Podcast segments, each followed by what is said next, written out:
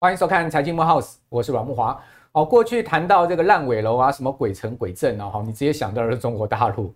现在不是哦，现在是全世界哈，主要国家都有出现地产的状况哦。比如说像德国哦，那今年呢，哦，这个真的出现烂尾楼了。大家不可思议想到德国怎么会出现烂尾楼？就出现在柏林哦，出现在德国的大城市哈。那所以德国的这个内阁啊，紧急召开会议啊，是要处理这个房地产的问题。哦，那英国、西班牙，哦，整个欧洲似乎啊，各地方都有房产的一些松动啊，哦，似乎要崩塌的一个迹象。那最新的一个案例哈，就是奥地利的大地产商哈，Signa 哦，已经宣布倒闭了。这家地产商的资产规模非常的大哈，那整资整个资产高达两百七十亿欧元哈。但你说它负债很高吗？超过资产吗？没有，它负债啊是一百三十亿欧元，所以它的净资产是一百四十亿欧元。换言之，它不是资不抵债而倒闭啊，它是因为现金断流而倒闭啊。哦，因为这个欧洲现在目前的利率来到四趴啊，已经把这个企业啊，包括这个一般老百姓啊，这个房贷大家压得喘不过气来，所以这一家躲过了哈零八年次贷风暴的大地产商啊，就轰然倒闭了。各位要知道。美国克莱斯勒大楼在纽约的这这栋大楼是这家公司的，你就知道这家公司啊，它其实在这个呃整个欧洲、美国都有啊蛮多的资产。那这就一个警讯哦，所以各位可以看到，最近股市在乐观之余哈，我们对于明年的投资市场哈，其实我们心中还是要有一些啊呃警戒之心，因为毕竟啊，目前所有的经济数据迹象看起来哈，全世界在高利率的情况之下啊，似乎经济啊是这个摇摇欲坠的一个状况。哦，肯定应该这样讲，明年上半年的经济绝对不会比今年好。好，我应该敢这样讲。那最近的股市这样上涨，是不是有超涨啊？过度乐观的情况呢？哦，这个就不无疑问了哈。因为毕竟各位看到这一波十一月到十二月的大涨，哈，确实啊，把这个全球指数垫高上来，有差不多十趴左右哦。那这样的一个。呃，猛烈的上升，好，会让人家误以为说呢，明年的经济啊，展望前景是非常乐观的。但事实上，恐怕不是这样子啊。所以，我们今天节目一开始要提出这样的一个看法，让各位参考哈。好，那另外一个讯息呢，就是各位知道这个美美国的这个大信评公司穆迪啊，它背后老板就是巴菲特啊。哦，那这家大信评公司是全世界三大信评公司啊，最近动作很大哦，不但是把美国的这个呃长期债务平等展望调到负向。接着呢，他又把这个中国大陆的长期债务平等展望也调到负向，调到负向是什么意思？调到负向就告诉你，我未来半年到一年，我有可能真的把你降息啊。也就是说，先期给你警告，如果你的这个状况不改善的话，我就真的会把你的这个主权债务平等给下降。那调成负降呢，当然就是降息的前奏了哦，这个呃降平的前奏。那同时呢，哦这个穆迪啊，最近动作很大啊，他还说呢。明年全球的金融业哈会面临啊这个负面的展望哦，为什么？地产不行嘛，好，整个方商业不动不动产在摇摇欲坠，不管是美国在欧洲都是这样的一个状况，所以当然穆迪就提出这样警讯，目的是说呢，货币环境明年依然吃紧哈，即使央行开始降息，就是说就算你这个联准会带头降息，但是经济成长是放缓的哦，哦，因为利率这么高的一个情况下，已经压到金融压到消费，所以整个经济情况是放缓。而且中国大陆的成长哈也是减弱，所以呢，消费者跟企业支出是平淡。好，他说出口疲弱、房地产紧缩的状况哈是会延续下去哦。所以他讲说这样的不是只有中国大陆问题，他说是全世界银行业都会面临这样的问题哦。那最近各位有看到吗？台湾已经有这个大的铝合金厂啊，是挂牌公司啊，哦，这个已经挂牌很久的公司啊，叫停薪啊，已经出现了债务的问题，员工已经拿不到薪水了，下游包商也拿不到薪水了。哦，最近台湾也出现这样的问题，不是小公司哦，哦，是一个挂牌公司哦，哦，所以不单我们刚刚讲地产哈，包括企业界现在目前承受的压力也很大。好，那这样的情况之下呢，我们也可以看到最近美国的经济数据也是告诉我们啊，他们其实经济数据啊，不管在就业市场啊，在整个这个呃资本财的部分呢，其实都在放缓。好，比如最新的这个数据。哦，美国十月份的工厂订单，哦，各位可以看到出现三年半来最大的跌幅啊！哦，十月的工厂订单月减幅度高达三点六趴啊！哦，这个远远超出经济学家预估的二点六趴，这超出了一个百分点哦。同时呢，创下这个呃二零二零年呢疫情以来最大的单月降幅。哦，这个从前一个月的二点八趴哦，也下修到二点三趴哦，所以这个工厂订单就显示了什么？美国制造业仍然疲弱哦，所以美国现在等于说靠什么？这靠服务业在撑啦，哦，靠内需消费在撑啦。问题是我们之之前有跟大家讲说，美国现在目前的债务问题这么严重，现在信用卡的这个呃循环利息要高达二十几趴哦，那这样的情况之下，美国人这个寅吃卯粮啊，靠这个刷卡过日子啊，还能撑多久啊？再加上他们。呃，之前疫情之后的这个超额储蓄已经是几乎用尽了哈，那这个我就对明年美国的消费还不能维持今年这么强劲哦，产生一些疑问。好，那所以观众朋友不要说，哎，怎么这个一大早哈，假日就给我们来泼冷水哈？最近股市涨得好好的，你干嘛一直在讲说这个全球经济不好？这个就是我们节目的特性。我们节目啊，就是在大家乐观的时候，我们要提出警讯；在大家悲观的时候，我们要告诉你机会在哪里。好，让大家呢可以反思一下哈，不要跟着这个市场的气氛哈，这个呃一一这个这个大等于说起哄就对了。我们今天在投资市场上，我们要有自己的看法哈，跟自己的定见。那同时呢，我们要知道我们怎么做才能真正哈打败哈那个另外百分之八十的人哈。这个八零二零法则给大家参考。好，所以今天在呃我。一连串啊，开场哈，好像讲了一些不太好的消息之后哈，我们今天啊，其实重头戏是请教今天现场的两位专家哦，来告诉大家他们哦，对于啊紧接下来十二月以及明年啊市场的看法哈，这才是重点哈。所以我今天先来介绍我们今天啊来到节目现场的两位专家，第一位呢是呃金融培训协会的林昌兴理事长，也是我的好朋友，昌兴你好，木华哥好，大家。呃，大家好，好，那昌兴是呃第一次来我们节目做客了，对，没错，今天就要给你好拷问一下了，好，没问题。好，第二位是常常来我们节目的呃资深的分析师海豚，Mr. 海豚，海豚你好，海木华哥好，观众朋友大家好，好，这个海豚呢，我还记得这个呃。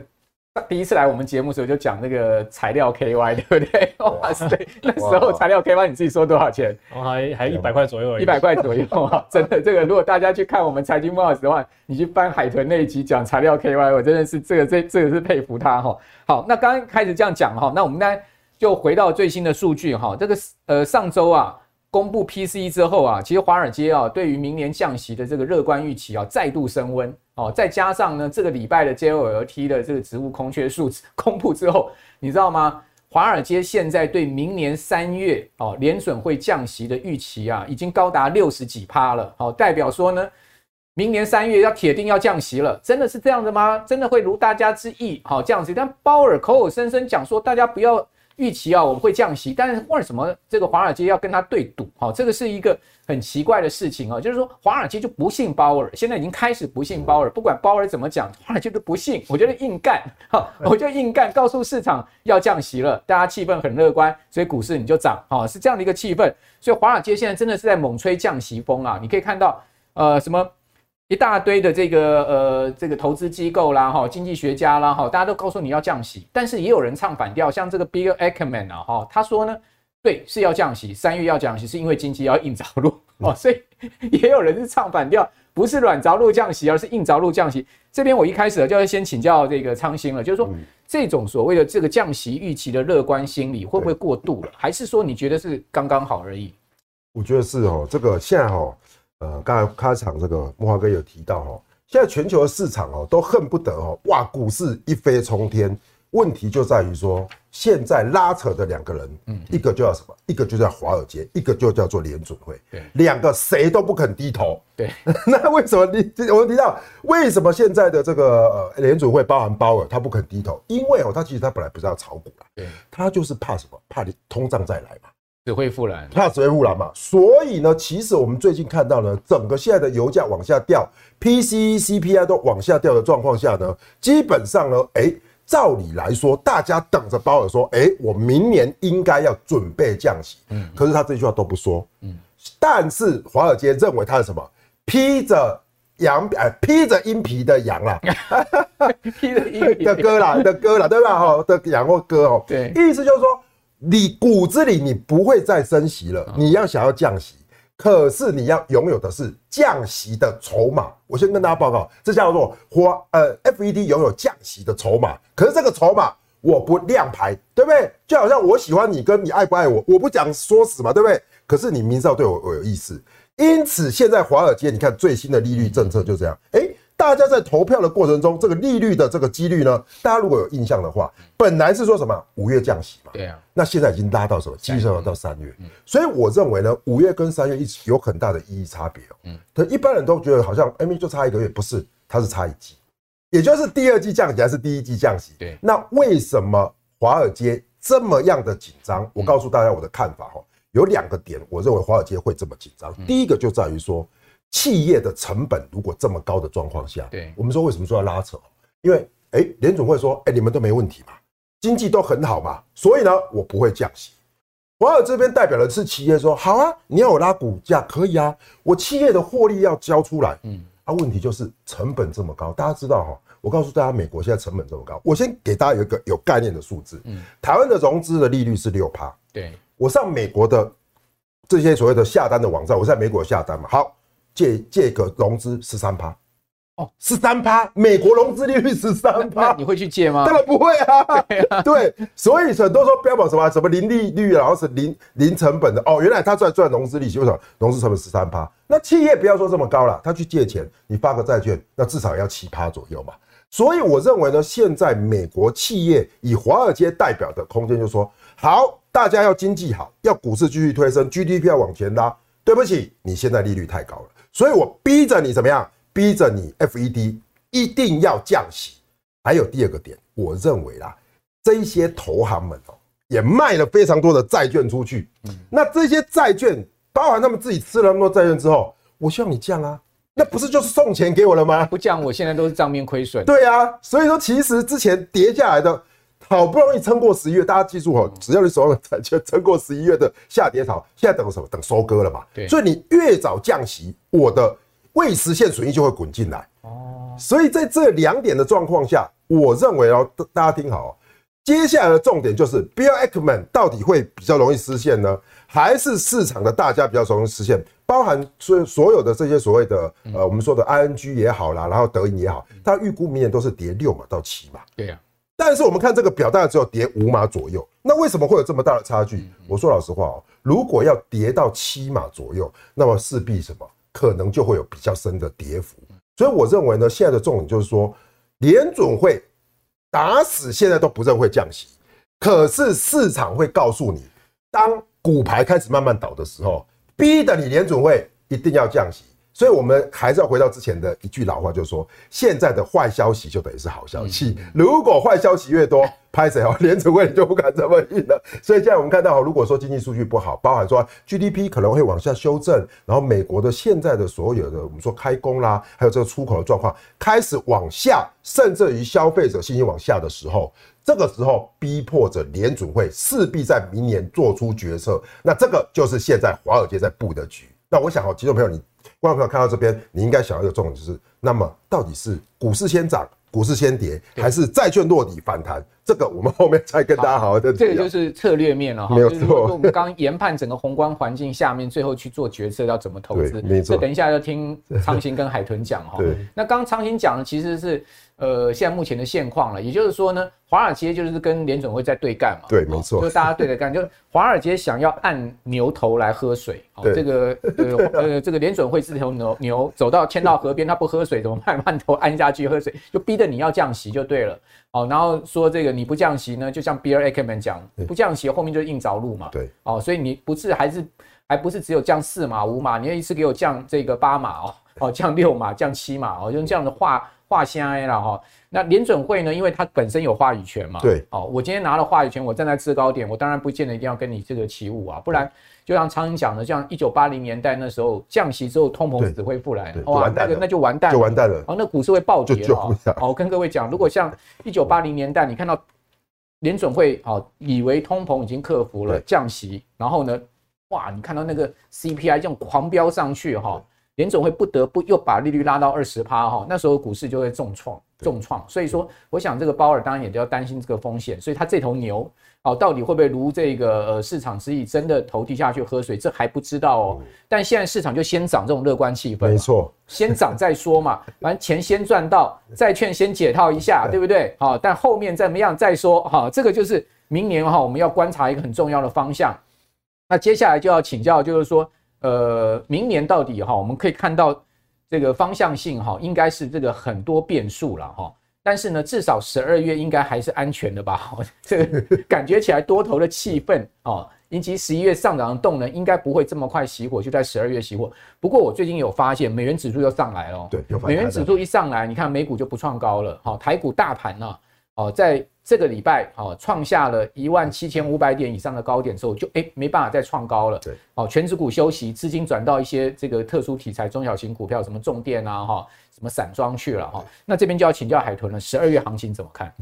好，那基本上了哈，因为大家都会说什么居高思维，居高思维。那我认为居高思维是一定要了哈。那只是说，呃，比比如说刚才我们讲那么多总监有多那么多总监的东西，但是基本上我会认为说，这一波从十一月以来的上涨，我会把它定调为是一个错误的乐观哦。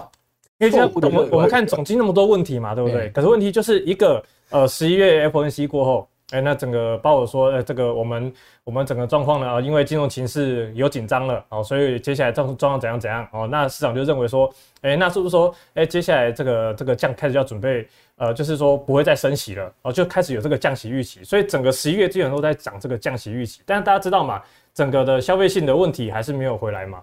然后整个的市场状况也没有做到很乐观，像刚刚木老哥讲的，其实不是美国说，哎，其其他国家有一些大公司、大企业或地产公司，基基本上在是在破产的哦，所以我会把它定调成是一个错误乐观。那现在重点就是说，这一波这种错误的乐观可以走多久？哦，那现在就是说，市场目前都是坏消息当好消息在反应嘛，对不对？然后刚刚那个木老哥也有讲到，星期二的 JOLTS 的直缺数哦爆出来是大幅低于预期的，然后市场呢，哎有上涨反应哦，可是问题是。跟前几次不管是 CPI 还是其他的直缺数来比的话，这十一月之后的涨，这一波涨势之后，到这边其实这种坏消息变成好消息的。反应开始在减弱，然后昨天晚上公布 ADP 的，在顿了，对，转势开始在休息了。然后昨天晚上呢，ADP 的这个就业数据小非农哦，数据其实也是低于预期的。然后哎，市场其实昨天大概九点十五分公布数据嘛，然后公布之后，其实美股是美期是先上涨的，但是反而到美股会变成开高走低，所以我会发现说，现在开始有一点点这种。坏消息变成好消息解读的状况开始有在削弱，嗯、有点气氛在转变，气氛有在转变。但是你说它开始反映说，哎、欸，这个就是衰退，开始在反映衰退，又没有。嗯、所以我觉得说，十二月可能这个情况可能是大家接下来好好关注的。比如说，因为播出时间星期天嘛，那像星期五非农数据公布出来，啊，美股市场怎么反应，大家可以再观察。如果说，呃，非农出来，哎，数据不好，可是美股又反而又强劲上涨的话，哎，那代表说，我觉得十二月行情应该就可以继续走下去。嗯、但如果说数据出来，哎，美股开始又不动的话，可能就是开始就是在有那个个气氛。在转换的一个味道，那最关键我觉得是下礼拜的 FOMC 啦。对，如果说市场呃开始反映说，哎、欸，我不相信你，然后就继续涨，那我觉得哎、欸、就没问题，十二月行情就继续往上走。但如果说市场开始反映说，啊，你又要升息了，那感觉哎、欸、估值又要收缩了，那科技股如果出现下明显下跌的话，那大家可能就要留意，哎、欸，十二月行情可能就会先休息。嗯，好，那当然说这个从总经面去推估，接下来呃大家要去观察一下市场怎么反应。那如果说从技术面来看的话呢，我目前是观察啦，哦，就是十一月三十号这一天有爆出这个大量。对，哦，大量低点基本上在呃星期三的时候啊，星期三呃星期对星期二的时候，其实有小幅跌破过，但是并没有收破，所以等于说这个大量低点呢，其实是有守住的。嗯、然后到目前为止呢，其实也都没有破。嗯、那所以我就是观察说，只要一七三一三没有破的话，那基本上我认为说，哎、欸，这个多头还是处在一个非常强势的格局，那就有继续持持续往上去做突破。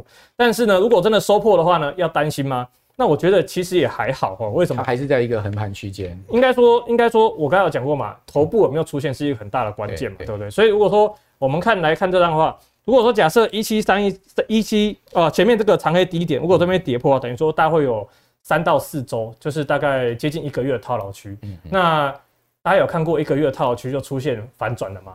比较少，比较少嘛。所以假设一七。一三三，假设真的后来有破了，那基本上应该也会定定调是属于一个多头修正。OK，所以大概就两种剧本啊，十二月它有两种剧本。好，一个呢。啊，一个呢就是什么啊，就是哎、欸，市场持续乐观哦，不不甩包我的什么升息啊什么的哦，然后持续乐观，然后大量低点没有破，然后就持续去攻击。如果说比较弱一点的话，可能就是会跌破一七一三三，进入一个所谓的涨多的修正。OK，那修正过后呢，因为没有大型头部，因为我自己是定义啦，你要出现一个足以反转多头的头部，大概要三到六个月。嗯，好，这个我们到后面还会再讲，讲明天中长线的，对中长线的头部有出现的话，那目前其实就真的跌破大概就一个月的头部，所以我觉得说真的有修正下来，反而是说你先。避开短线的风险，然后等待哎、欸，可能十一月中啊，或者是十二十二呃十二月中或十二月底，哎，基本上可能还是有下一波多方机会。所以大概这个整个十二月的行情预期是这样子。海豚看到美美国这个行情啊，配合总总金跟这个美股哈，看得很细腻了哈。那他刚刚也提出了两个台股加权指数的关键的位置哈，给大家参考。如果各位刚刚没有听清楚的话，你就回放哈，把它定格哈，然后截图，你就可以知道海豚刚刚讲的两条很重要的地方。不过基本上跌破的话，我们就要提高警觉了。还不先预测的立场，它是一个反转行情，因为确实这个一个月的头部是很容易化解的，尤其是多头气氛强烈的情况之下。不过他刚前面所讲的哈，这个观察那个下礼拜哦联准会十二月的 FOMC 会议。以及呢，周五非农就业数据公布之后，美股的表现很关键哦。哦，如果美股是这个呃继续上涨哈，不甩这些消息面的变化的话，就代表它其实还是会延续这个多方行情。那当然台股就有逮旧谱嘛，对不对？哦，而且呢，十二月 FOMC 会议啊是要公布点阵图的哦。哦，也同时也要公布明年 GDP 啊，包括呃 PCE 还有失业率的这些预测，尤其最重要的点阵图哈，这些十几位官员这些大佬们怎么看明年的利率会不会跟上一次九月啊点阵图有所改变？这就是关键了哈。那它也会引导市场利率的方向。那刚刚海豚讲的就是说一个十二月的一个观察方向哈。那当然我们还是要来谈一下明年了哈，整个产业最重要的这个可能的主流趋势。那我个人在想哦，这个主流趋势应该跟今年也不会太大改变了哈，只是说呢，可能次产业结构会改变。好，主流趋势当然大家都知道还是半导体 AI 嘛哈，这样的一个主流趋势应该不会改变哈，因为毕竟啊，你可以看到。呃，未来几年哦，最大的企业资本支出之所在，一定是 AI 的投资。好，你可以看到，在企业界也好，或者在消费端也好，像 AI 进入到消费端，好，手机、PC，好，还是会是在这一块上面。那其他的，你可以看到有比 AI 更强大的成长动能吗？我个人觉得就比较比较值得打问号，对不对？你说手机啊，哦，传统的伺服器啊，或者说五 G 手机啊，哦，这些动能。可能会比呃明年下半年可能会比今年好一点，但是呢，你说会非常强劲的增长哦，我是个人是觉得是存疑的啦哈。所以在这样情况之下呢，我们也可以看到最近的消息面也是导向这边哦。你看 Meta 啦、IBM 啊要合组 AI 的开源联盟，什么叫开源联盟？就是 Open Source 哈哦，这个要去跟这个 Open AI 哦，跟 Google 哈他们去别苗头哦，因为现在你谈到这个。AI 好，最主要的 CSP 大家都想到是微软嘛，哈，微软这一次真的是大赢家嘛，股价一直在创历史新高，所以在这样情况之下呢，Meta、IBM 呢就很吃味，所以我们大家合组联盟来对抗你。那这个组织成员除了 Meta、IBM，还包括 Intel、AMD 哦，还有 Dell 哦，这些大的 AI 巨头啊，或者说呢半导体巨头全部都有加入哦，甲骨文等等 Red Hat 好，全部都加入，所以在这样的一个呃共组联盟的情况之下。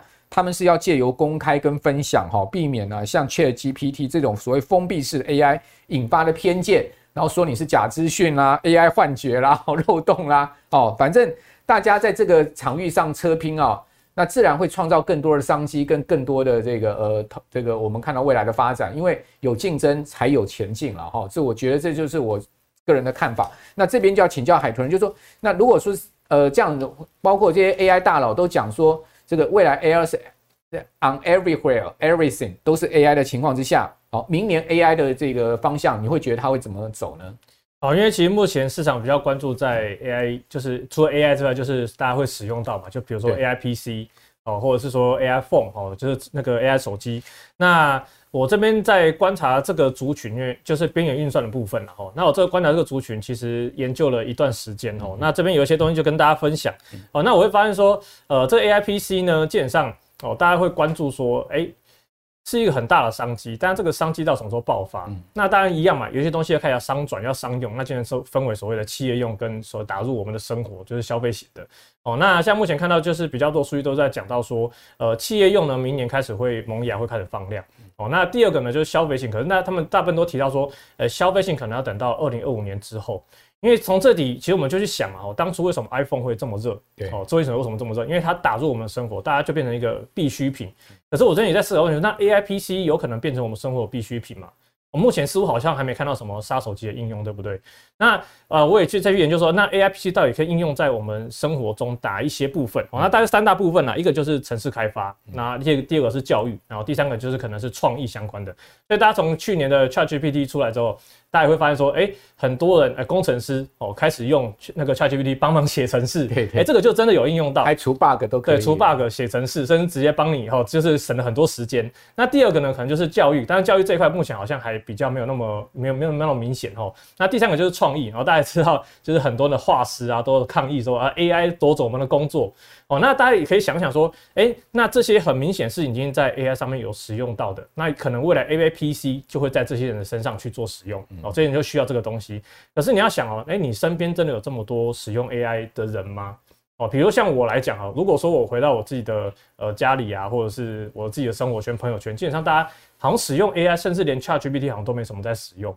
哦，但是如果说，比如说我在金融业这一块的话，哎，其实蛮多人开始在使用呃 AI 帮忙去阅读 memo 哦，就是一些法说会资料，或是甚至帮忙整理我那个那个摘要、新闻摘要什么的。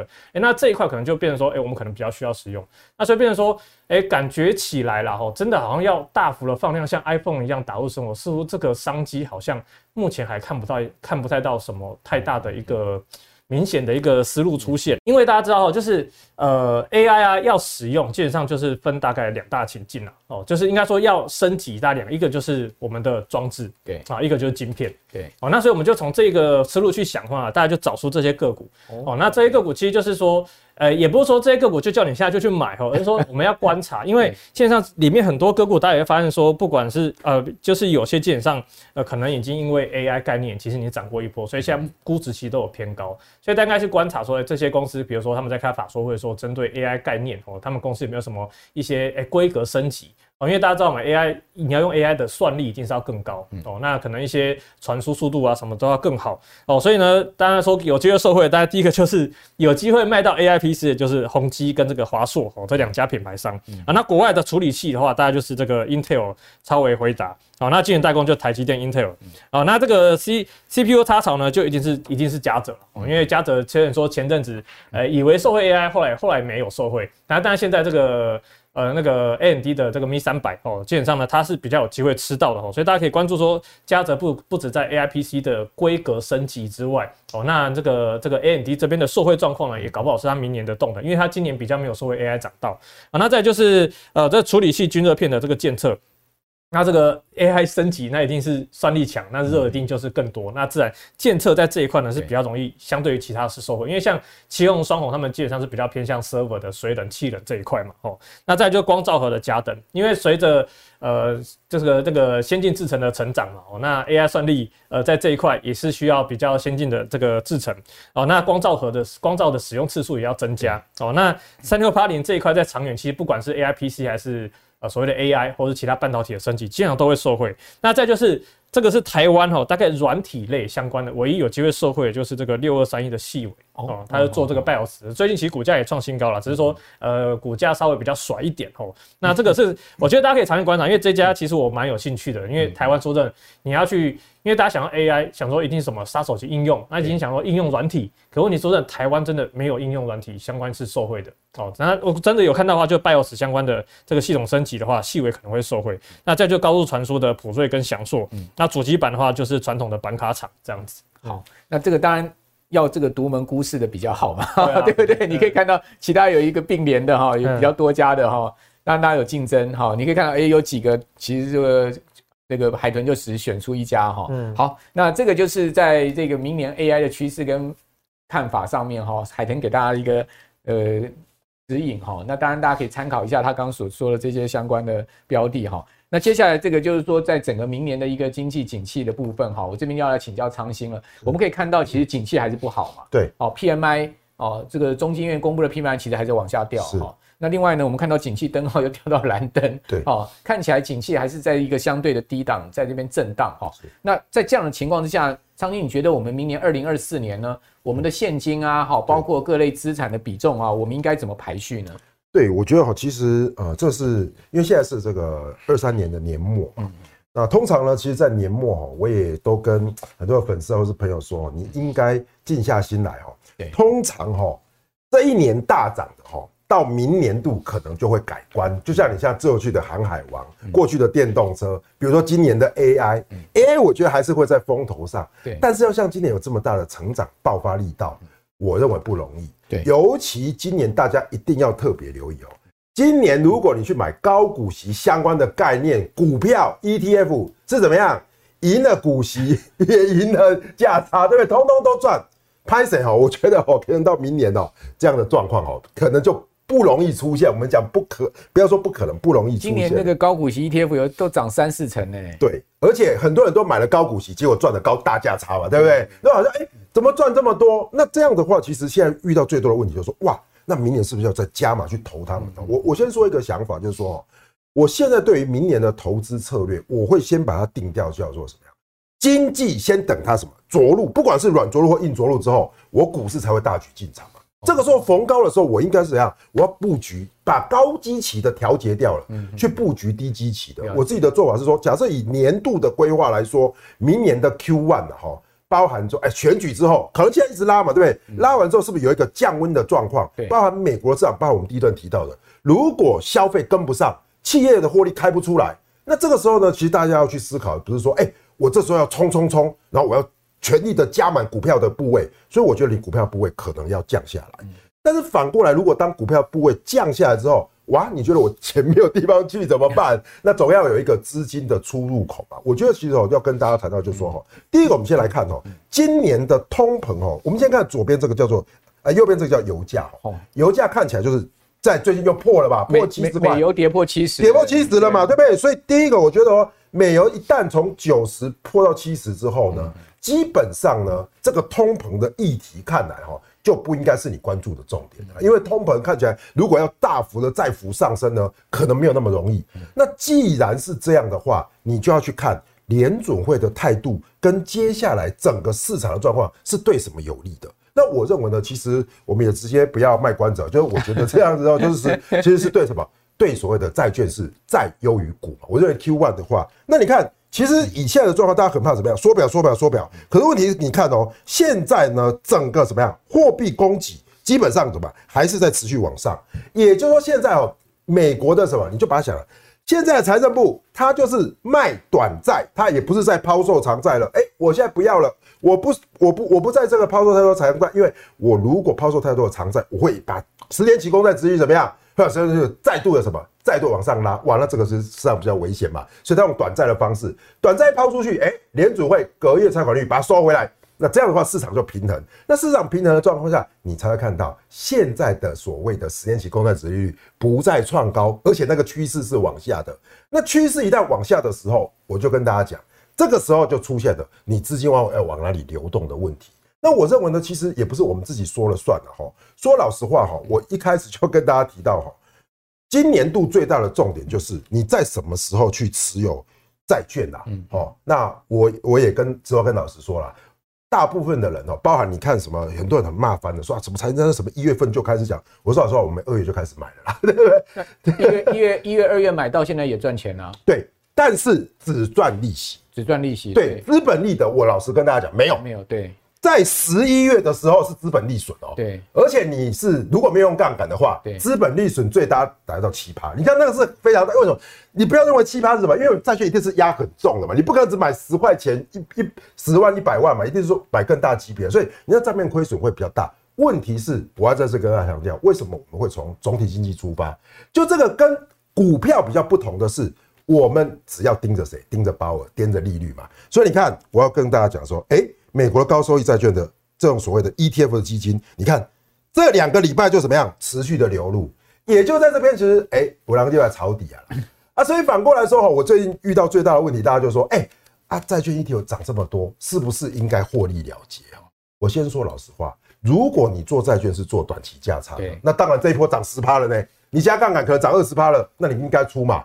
可是，如果你是以资产配置角度来说，我请大家回去把你的债券 ETF 债券打开来看，你要用周或月的 K 棒来看，它是在很低，现在大概在打七折，离高点打七折。那这个时候呢，你应该要去想，就是说，如果通膨降下来，接下来的重点就是，哎，现在通膨跟 GDP 在什么，在两个角逐的过程中，CPI 这边。往下降了，GDP 如果接下来哎上不去往下降的时候，接下来的 CPI 带领的是什么？我认为呢，整个接下来的股市如果温和的回档，债市就会逐步打底往上拉。那这个时候呢，其实你明年的资产配置呢，如果因为我知道市场上有非常多人都喜欢高息嘛，那高息有两种，一个是股息，一个是债息。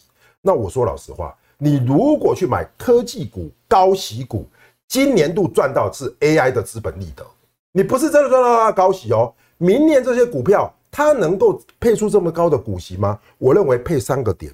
都差不多了，不可能在五趴六趴以上。所以，其实，在明年的 Q one 到 Q two 呢，我认为呢，如果投资朋友你不是短线想炒股的，你想做资产配置的，你应该好好考虑一件事，就是明年度什么东西在 Q one 的时候压力最大。我说句老实话，我还是认为股市的压力最大。为什么哈？因为在过去的包含我们说的二零零八，好，还有二零一九到二零二零的时间哦，其实都是怎么样？这条红色的线大家可以看到哈，红色的线是呃纳斯达克指数，其实科技指数就这样，先冲，然后有回档。那回档的时候就是什么？因为什么？因为殖利率太高嘛。那现在我先说老实话，殖利率虽然是下降，对不对？可是殖利率还是在什么？十年期公债还在四趴以上。没错。所以接下来你要压住的就是，到底是公债殖利率。快速下跌，让纳斯达克创新高，还是纳斯达克 跌下来了？哎、那整个压力缓解，然后怎么样？公债殖利率继续下跌，然后哎、美股得到传奇再创新高。以我自己的 scenario 的情境分析，我认为呢，其实回到我们一开始讲的点，就是非常有可能是怎么样？纳斯达克先跌。OK，跌了之后呢，哇，你这个债券殖利率只好怎么样？被逼迫下跌，然后再把估值拉回到原来的部分。那这个时候你就知道我在讲的啦，就是说，我认为呢，接下来的科技股呢，其实呃，跟我们刚第一段包含这个海豚兄讲到了，就是说，其实 AI 如果它没有再更新的亮点的话，那在这里喷喷喷，那你可能就怎么样？我觉得就是要收回来了嘛，因为你的幅度可能没有那么多的时候，如果每结构科技股跌，或是接下来我觉得软体股涨的时候，拍谁台湾？软体股跟不上嘛？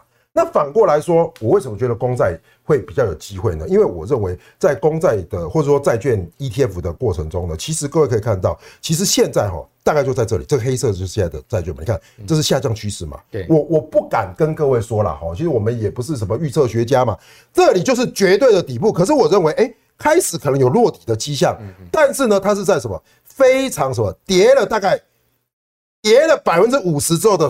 十趴反弹嘛，这是价格，这是价格嘛，这 T O T 的价格嘛，就美国二十年公债 ETF 的价格嘛，跌了之后，哎，可是你看公债殖利率这条红色的线，它红色线是刚刚往下掉，那所以谁先走，一定是红色这个美国十年期公债殖利率。先走。联准会还在这边撑嘛？那各位可以看到过去怎么样？撑撑撑撑撑不住，撑撑撑撑不住，所以联准会降息一定是最后了。联准会降息的时候，公债殖利率先跌一大段。那这个时候呢，其实可能落在明年的 Q one 到 Q two。那我们一开始也提到说，非常有可能我们现在看着现在的像 FED Watch 是三月或者是五月。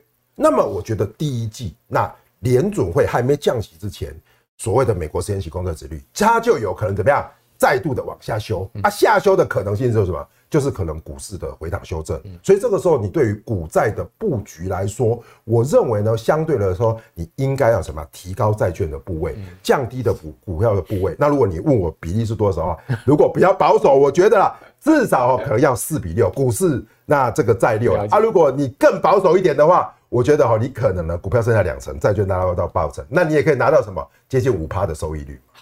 好。这个昌兴心中在想两个字了，就是衰退了。我相信你这个 scenario 基基本上就是一个衰退版本。是，哦，就是说可能呃明年第一季啊到第二季降息，对不对？而且呢，在这个降息的这个之前或者降息的过程中呢，开始降息的第一次的时候呢，股市会先下，啊，然后呢债券价格还继续涨嘛，现在殖利率会同时下嘛。对，哦，这个这个这个版本我觉得蛮合理的哦。所以呢，现在昌兴给大家的策略就是减股加债。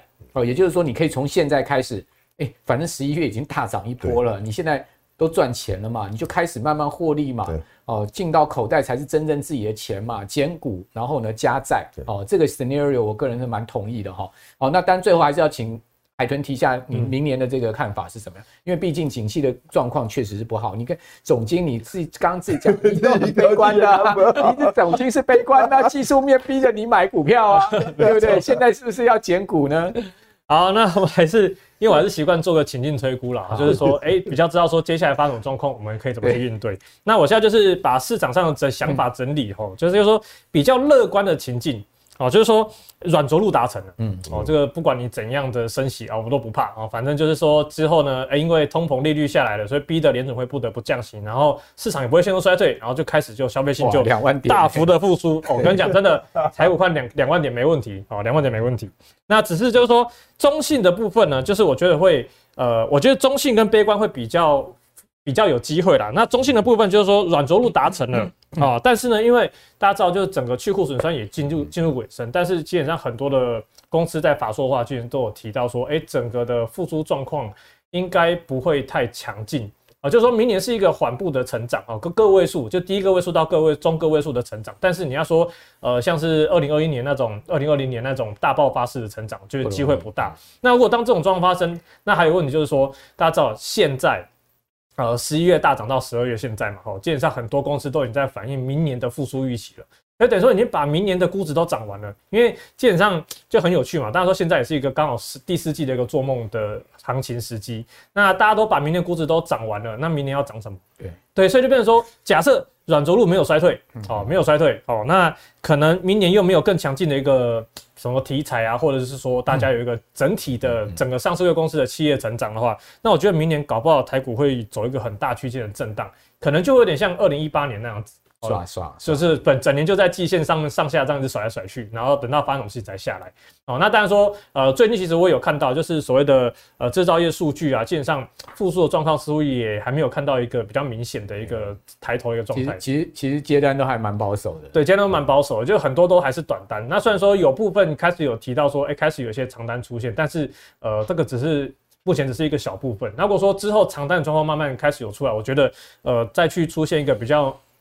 明朗的成长机会是比较大，所以我会认为说，假设明年没有衰退的话，真的台股反而大区间，或者是美股大区间震荡的几率都还是比较高的。嗯、那再就是提到这个悲观情境哦，因为像 Akerman 不是也提到嘛，说明年如果第一季联准会不降息的话，可能就要硬着陆。基本上这个想法跟我当初想法是一样的哦。那我不是说我自己往脸上贴金啊，说我跟 Akerman 想法一样，是我当初其实在想说，哎、欸，因为联准会十一月的时候，因为说金融情势紧张嘛。哎，所以说那个不用再升息了，大家推说不用再升。可问题是最近殖利率就掉下来，我前面有讲过，殖利率掉下来，那是不是金融形势变宽松？那刚刚也提到嘛，现在最怕就是一九八零年代的事情重演，降息的就通膨反复哦。大家所以就变成说，哎，如果说呃，假设联准会因为担心太早降息导致这个通膨反复，他们就硬盯就 fight high for longer 嘛，然后就导致说真的硬着陆发生的话，那我觉得真的进入衰退机会比较大，因为现在消费性的状况基本上就说真的有好。但是这个好是属于因为去年的低基期，啊，所以说真的复苏也没有。所以如果说真的进入衰退的话，啊，这个指数呢大幅修正机会 当然就比较高。OK，好，那当然说一样嘛，总经我们是这样想，好，这三种情境嘛，啊，那我们再来就是从比较客观的用技术面来去看的话，那我常常讲，我刚刚前面也提到说，三个月到半年的头部，哦，那目前呢有吗？哦，好，看起来就没有嘛，现在在右上角。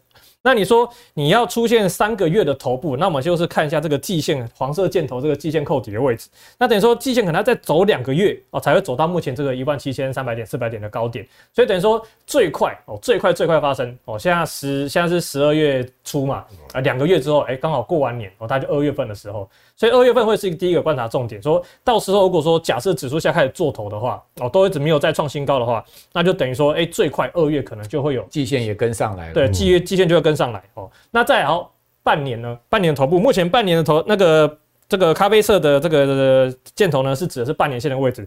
那半年线要扣到近期的高点啊，大概要五个月。嗯，哦，所以就等于说明年二月哦，到可能五月、六月这段时间，可能就是要观察指数有没有有办法再持续的创高。如果没有办法持续创高，反而是在呃可能万八附近，或者是说一万七到万八之间那个比较大幅的甩来甩去的话，那反而就要开始留意说明年的第二季。哦，是不是就是说，就是假设这个衰退的情境又出现的话，那大家可能就是皮要绷紧一点了。就第一季震荡做头了，第二季正式向下了，就对了。然后，但还有另外一个情境是可以跟大家去做回顾的哈。这个是抱歉哦，跟大家拉起一个不好的回忆，就是二零二二年年初的头部。好，那大家说当时呢，的确也半年头部有出来。那另外就是要观察，我都会观察，就是加权指数、金融指数、然后电子指数跟非金融指数四个指数的关系。哦，那。基本上我会看这四个指数的关系，就是说，通常在真正会出现比较大的修正之前，电子指数都会领先加权指数跟金融指数走弱，嗯，哦，甚至是连季线都站不回来，哦。然后再来就是说，短线的指数走高会有金融指数跟非金电去做带动，因为电子通常会比较提前反应，然后金融呢跟非金电会比较落后，然后最后撑盘通常都是非金金金融跟非金电。所以看到这边说，我画这个红色线嘛。而这红色线大概就是二零二二年一月份的时候的高点。那大家发现说，基本上电子呢，基本上在后面呢，在二月、三月破过季线之后就没有回来了。好，但是大家看到左下角金融，基本上它在三月的时候金融指数还创高。那当这个情况发生的时候呢，我就觉得说，哎，这个警报器就要响一下，拉金融出电子又来了。对，所以之前不是有人说什么拉金融就是最后一棒吗？然后，但是有一次就是应该说在初期的话，今年金电是一起涨会轮涨，但是到末期的时候，真正的最后一棒是在指这个时候。如果当金融去创高，哦带带动指数创高，或者是说呃没有带动指数创高也无所谓，就是说金融有先创高，但是。电子已经相对已经疲弱很多很久的话，那其实我觉得这个风险就要特别注意。所以明年的二到六月，如果当有这个状况发生的话，哎，大家特别留意。那非金电也是一样，如果说非金电也是在三月的时候有在创高嘛，哦，那这个现象呢，其实不是只有二零二二年有，二零一八、哦，二零一五、二零一二，甚至是二零零八年都有同样的现象发生。所以我觉得这个是一个非常非常算是自我自己用起来是非常准的啦。所以像去年我有我有成功避开这样子。OK，好。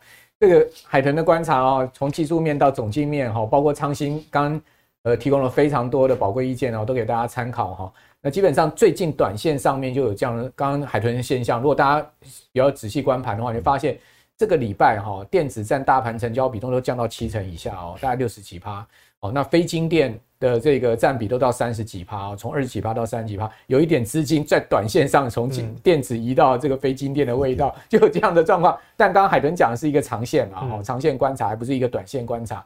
哦，但当然我们常讲嘛，这个任何长线都是从短线渐进式的。哈，那这个呃，今天我想到最后我也没什么好补充，因为今天两位都提供了非常多的这个看法跟意见给大家来参考，让各位可以在。呃，假日、周日的时候，好好消化、琢磨一下，关心你的财富哦。好，那我是阮木华。好，今天非常谢谢昌兴，谢谢海豚，我们下次见，拜拜，拜拜。还有你绝对不能错过的当冲全攻略与存股月月配战。大家好，我是百亿操盘手陈荣华。本次我与轻松投资学院合作，开设了台股投资的全系列操盘课程。课程名称叫“百亿操盘手股市独门三堂淘金课”，全系列课程分为初、中、高三种阶段，总共带来八大投资主题。三阶段的课程设计，要让完全不懂投资的小白，到似懂非懂的投资大众，甚至熟悉投资的专业操盘人，每个人都能够选择适合自己程度的课程来学习。而且最棒的是，每一个阶段课程内容中，都会教同学们几招可以直接实战的操作获利方法，让你学习不花冤枉钱啊，学得到也赚得到。首先，初阶淘金课程的设计针对小资族、投资小白，老师将带你破除市面上的投资迷思，并且快速的建立正确的投资观念，教你如何善用市场上的投资工具，找出高胜率的获利攻略，让小资族不用借钱也能运用投资工具，从高价股中赚到钱。